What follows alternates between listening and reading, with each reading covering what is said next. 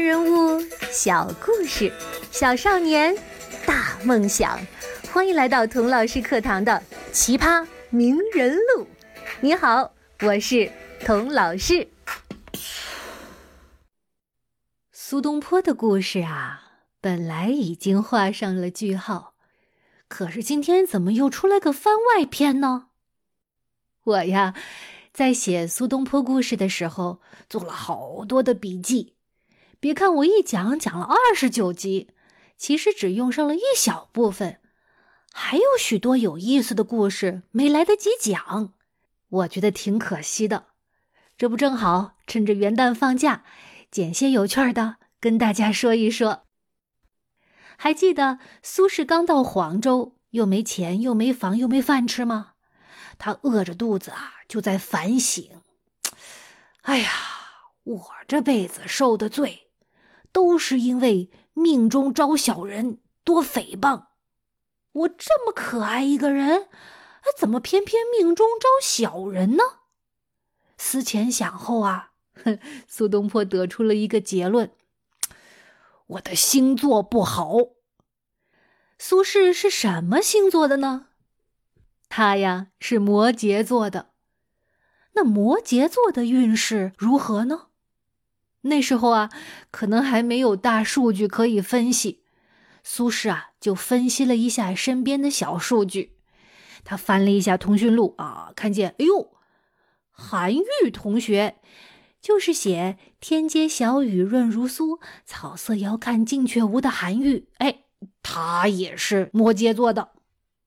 韩愈的命就不好啊，多诽谤。招小人，哎呦，跟自己一模一样，所以啊，我命由天不由我，我有什么办法呢？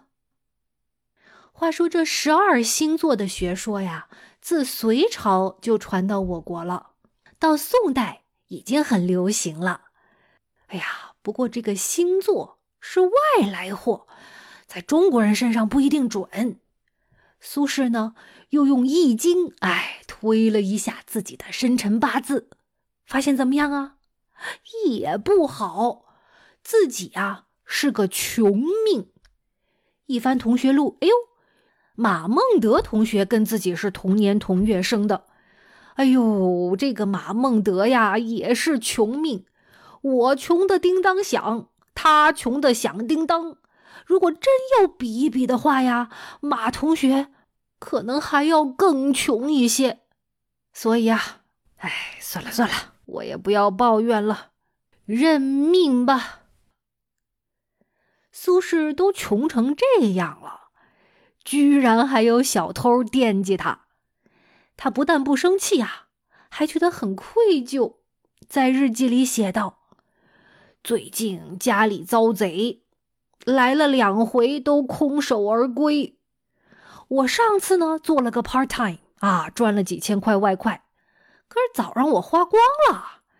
可惜小偷并不知道这件事儿，哎，让人白跑一趟。哎呦，不对，两趟，真是过意不去呀。不过要我说呀，这个小偷也太不专业了啊！偷之前也不先打听一下苏轼是谁，眼里只有钱。他要是知道苏轼是谁，偷什么钱呢？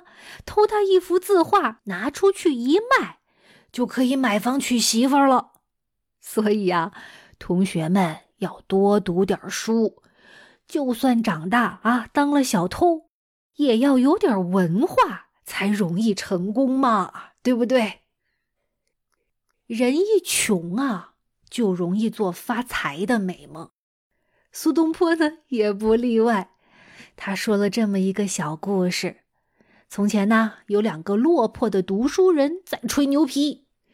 有一个说呀：“你说我活那么大，不是吃不饱，就是睡不够。他日啊，等我飞黄腾达了，一定吃了睡，睡了吃。”另外一个人听了说：“。”瞧你那熊样要是我呀，肯定不像你那样，我肯定是吃了又吃，哪有闲工夫睡觉啊？我猜呀，苏东坡肯定是那个吃了又吃，没工夫睡觉的。苏东坡好吃胜过贪睡，还特别喜欢取笑爱睡觉的人。有一次，苏东坡去拜访宰相吕大房吕大人。这个吕大人呐，是个大胖子。苏东坡到的时候呢，他还在睡午觉。于是苏东坡就在外面等，等啊等啊，等了好久，都快吃晚饭了。吕大人才哇打着哈欠出来了。吕大人的客厅呢，养了一只大乌龟。这只乌龟啊，特别珍贵，背上长了长长的青苔。苏东坡呢，指着乌龟说：“这种东西没什么稀奇的，真正难得的呀，我告诉你。”是一种长了三对眼睛的乌龟。吕大房眼睛瞪得溜圆心想：“呃，这这个苏轼骗我的吧？这世界上哪有六个眼睛的乌龟呀？要不过，人人都说啊，苏轼学问渊博，上知天文，下知地理。我他要是在什么书上读过？”我没读过，嗯，说出来不是很丢脸吗？所以啊，吕大房就谦虚的请教苏东坡。苏东坡呢，摇头晃脑的说：“呃，吕大人读书读得多，可能不记得这件小事儿了。在唐中宗的时候啊，有个大臣向皇帝进献了一只六眼乌龟，皇帝问他。”这六眼乌龟有什么好处呀？大臣忙说：“啊，启禀皇上，六眼乌龟有三对眼，普通乌龟只有一对眼，所以你看呐，这六眼乌龟睡午觉啊，也要比普通乌龟长三倍呢。其实啊。”好吃和贪睡半斤八两。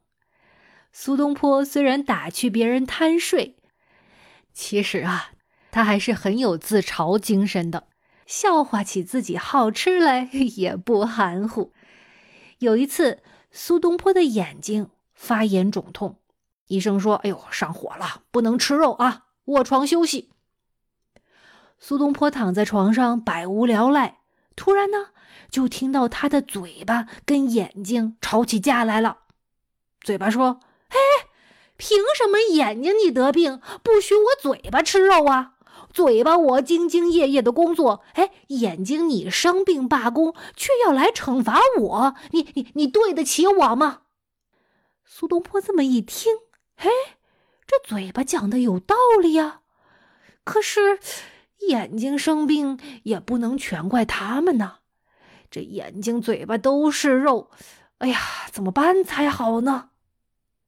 看着主人那么为难呐，嘴巴非常大度的对眼睛说了：“哎，算了算了算了，老兄，这也不能全怪你，谁没个头疼脑热的呀？是吧？这样吧，等哪天呢，我嗓子哑了，你眼睛想看什么就看什么，我绝不拦着你，怎么样？” 看来苏东坡眼睛疼的都睁不开，躺在床上，仍然不忘给自己找乐子。这几个小故事都来自于苏东坡的一本随笔集，叫《东坡志林》。听过往期节目的同学一定记得，乌台诗案是苏东坡一生最重要的转折点。乌台诗案之前呢，苏东坡意气风发。挥斥方遒，眼里不容沙，笔下不饶人呐。乌台诗案之后，苏东坡呢被流放到黄州，反而在权力之外，东坡之上，找到了解脱和自在。他的写作呢也放松下来了，像春天的野草坡，突然开满了星星点点、五颜六色的小野花儿。这些随手写的日记、笔记、游记，不是写给皇上看的，不是写给政敌看的，甚至不是写给自己的儿孙朋友看的，既不用为生民立命啊，又不用为往圣继绝学。说到底呢，他写这些随笔，就是自己写来玩的，没有任何的目的、使命、作用。然而，就是这些零碎的、散漫的、无用的，但是诙谐、温暖、自由、松弛、甘甜的文字，不仅安慰滋润了苏东坡的心灵，也成为了他最被喜爱的作品之一。今天我们听了段子手苏东坡给大家讲笑话，下一期节目啊，我们来点更刺激的，我请苏东坡。给大家来讲一讲鬼故事，我们下一期再见吧。